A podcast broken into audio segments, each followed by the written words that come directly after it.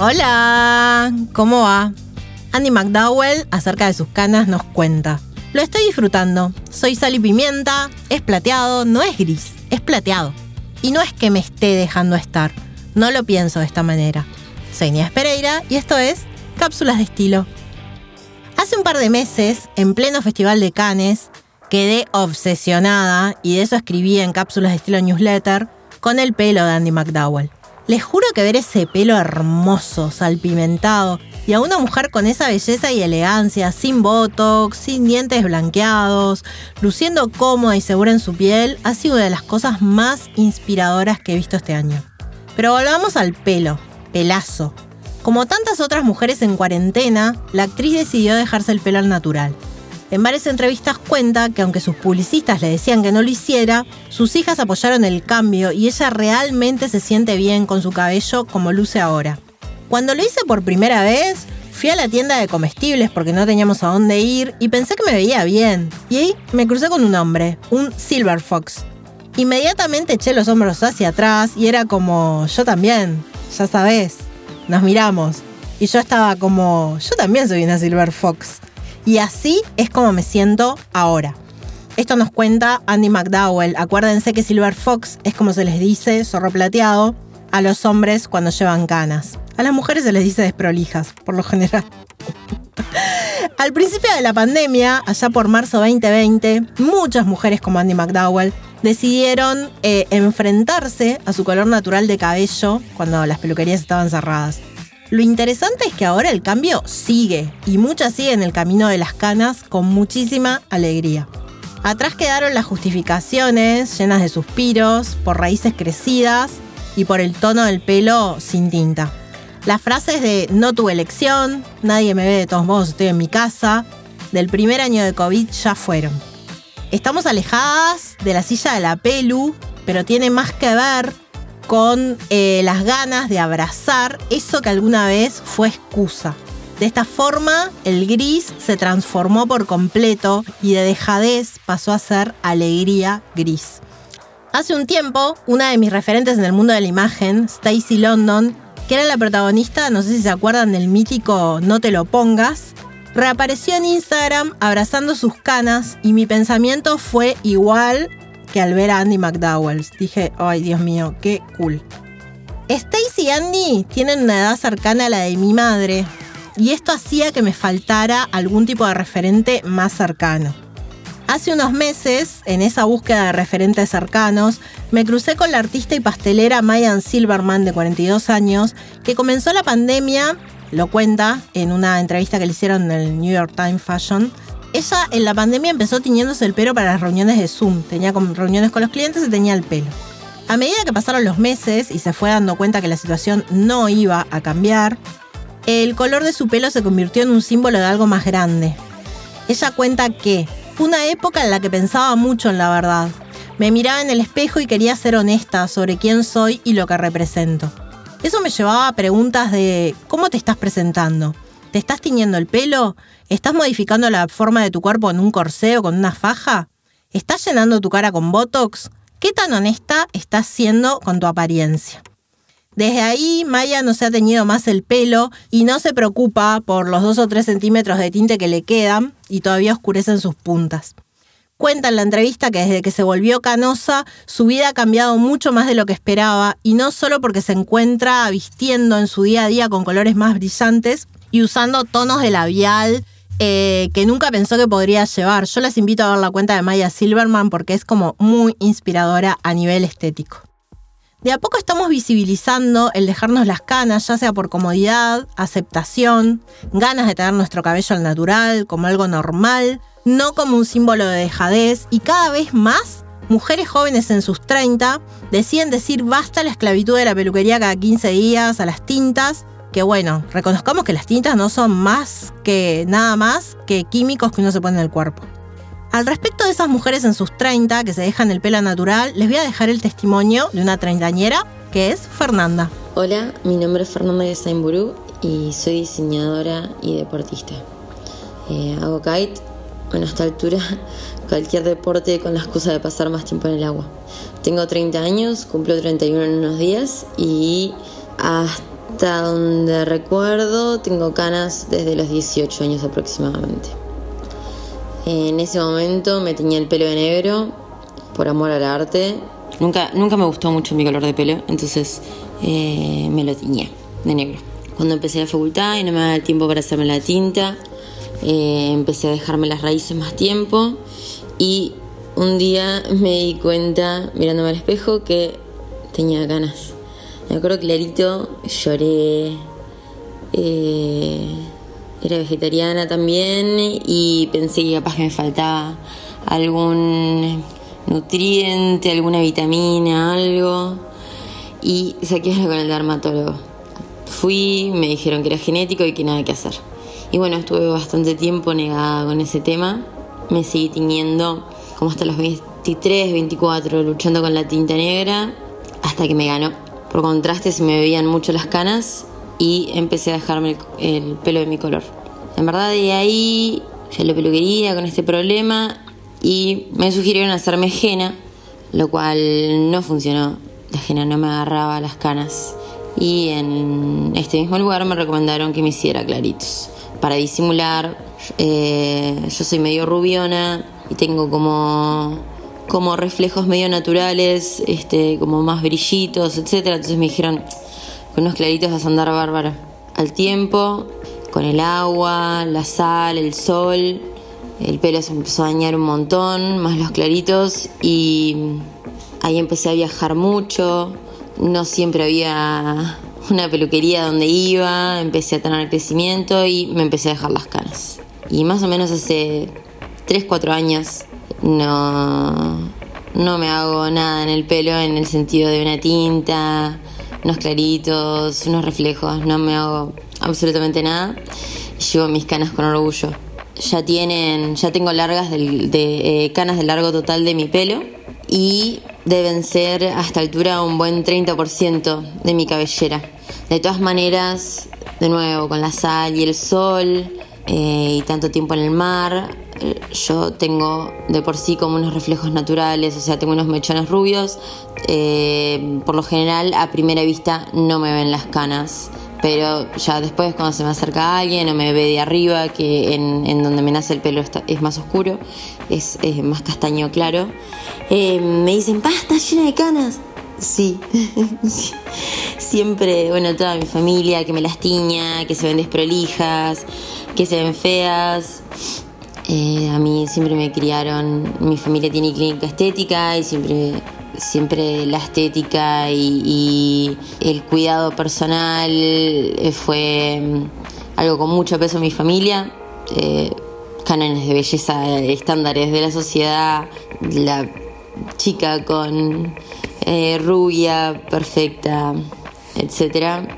o sea, los cánones de belleza que, nos rigen a todos, eh, pero mm, nada, la realidad es que ellas son parte de mí y tengo, o sea, ya no lucho contra ellas. Tengo súper, o sea, soy súper consciente de que en algún momento van a ser el 50% de mi pelo, después del 60% y en algún momento cuando, cuando ya sea pelo más blanco que rubio o castaño, Em, veré los cuidados que conlleva, llevar unas lindas canas, pero mm, hasta altura, nada, a mí me, gusta como, como lo llevo.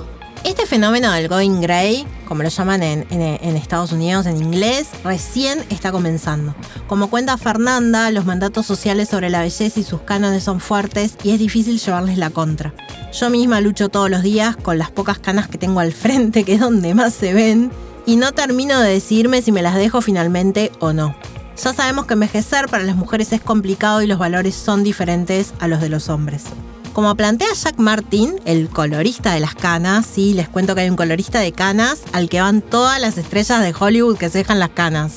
Él dice, no es justo que las mujeres se las llame abuelas o viejas con cabello natural. Esto es solo mala publicidad y un mito que no logramos erradicar. Martin cuenta en una entrevista cómo, mientras atendía a Andy McDowell, que tiene 63 años, su publicista la llamaba para pedirle por favor que siguiera tiñéndose de castaña. La presión sobre el cabello es mucha y por estos lares pocas se animan. Las que lo hacen lo viven casi como un acto revolucionario de aceptación y autocuidado, porque sí, las canas y el pelo con canas se cuidan. A este respecto las voy a dejar con el audio de la diseñadora gráfica Betiana Cuadro, pionera en nuestro país en esto del Going Grey. Hola Nieves, ¿cómo andás? Eh, bueno, muchas gracias por haber pensado en mí para, para este, este eh, podcast y mm, te cuento de mis canas y mis rulos, porque es un combo esto, es canas con rulos. Eh, tiene que ver con ese proceso de aceptación que, que, una va haciendo a lo largo de su vida y bueno, este, a mí me tocó empezar a aprender que cómo es mi pelo y, y aceptarlo también, ¿no?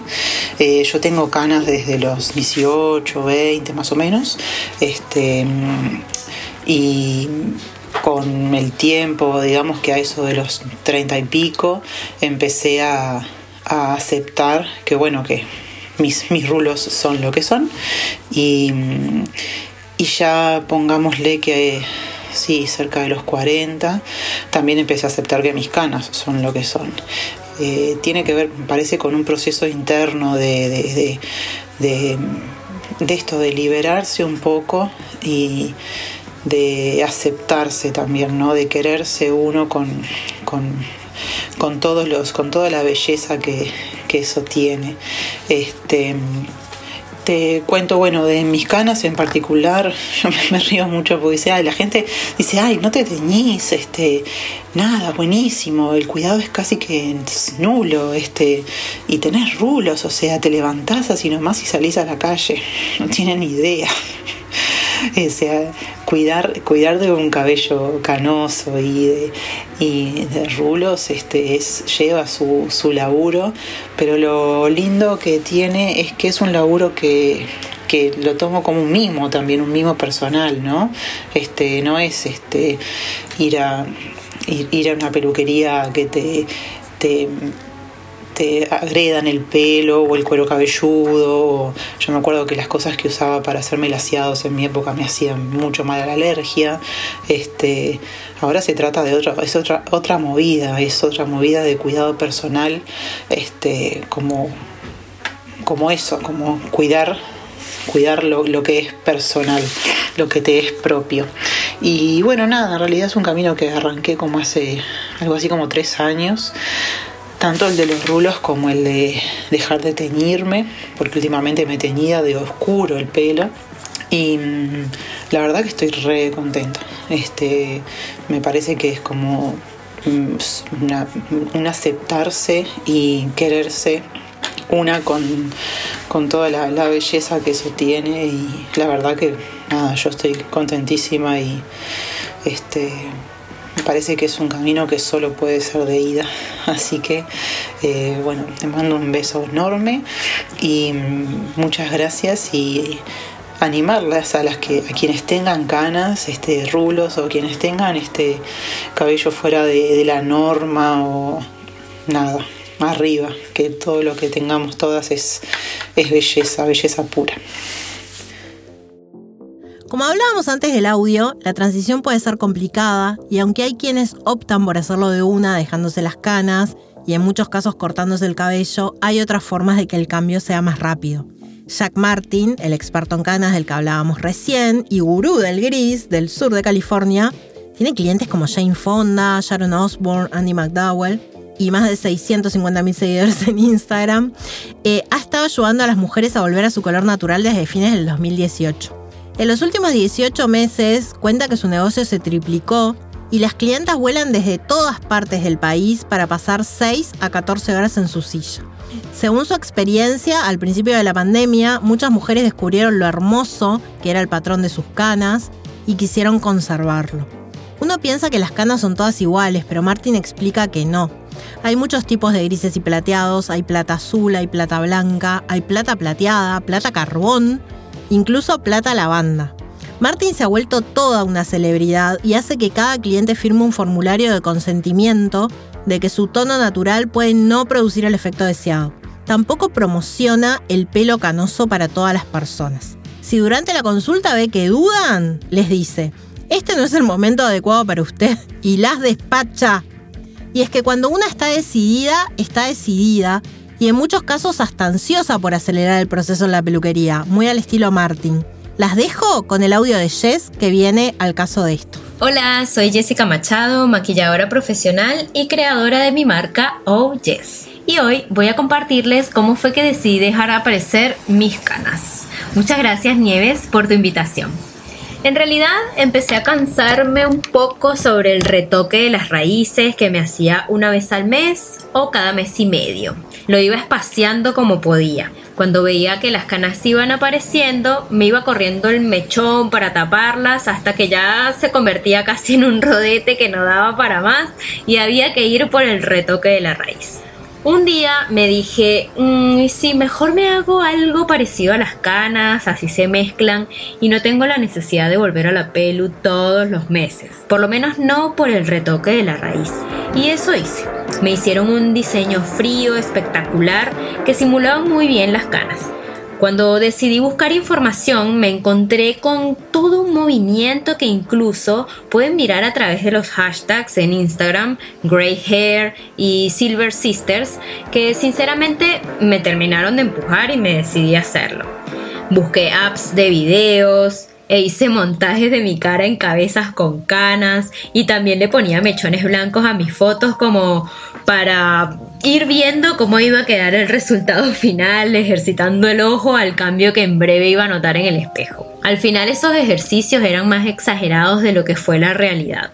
Algo que hice y que considero como un error fue contar mi plan antes de llevarlo a cabo.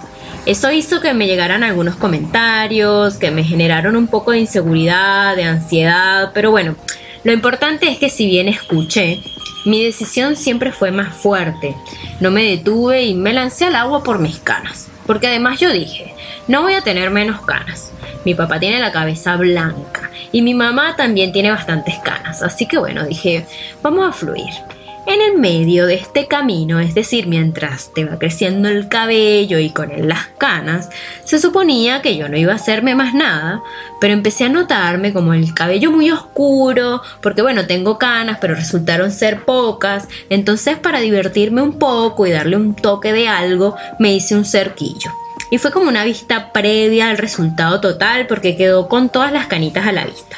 Resulta que después quise meterle como otro toque y pedí que me hicieran unos mechones para, para quedar, tú sabes, canosa pero cool. Y al final me gustó más la versión anterior. Entonces ahora estoy esperando que me vuelva a crecer y bueno, sigo transitando esta experiencia llena de incertidumbre porque también veo que el pelo canoso tiene otra textura, así que no sé con qué finalmente me voy a encontrar. Ya he pasado por tantos cambios que este es uno más. Siento que, estoy como en un proceso de hallazgo. Eh, tuve una época muy colorida y ahora ya no me hallo tanto en tantos colores. Y como ya vengo dejando el cabello tranquilo, siento que me he ido calmando un poco y en esa calma voy lentamente encontrándome. Lo importante es sentirme plena, feliz y que cuando me vea en el espejo diga, sí, es esto lo que quiero, esta soy yo. Estoy en ese camino. El que creo mm, que yo pueda, que pueda ser un objetivo final, aún no lo he logrado. Y lo importante es que ya no me genera tanta ansiedad.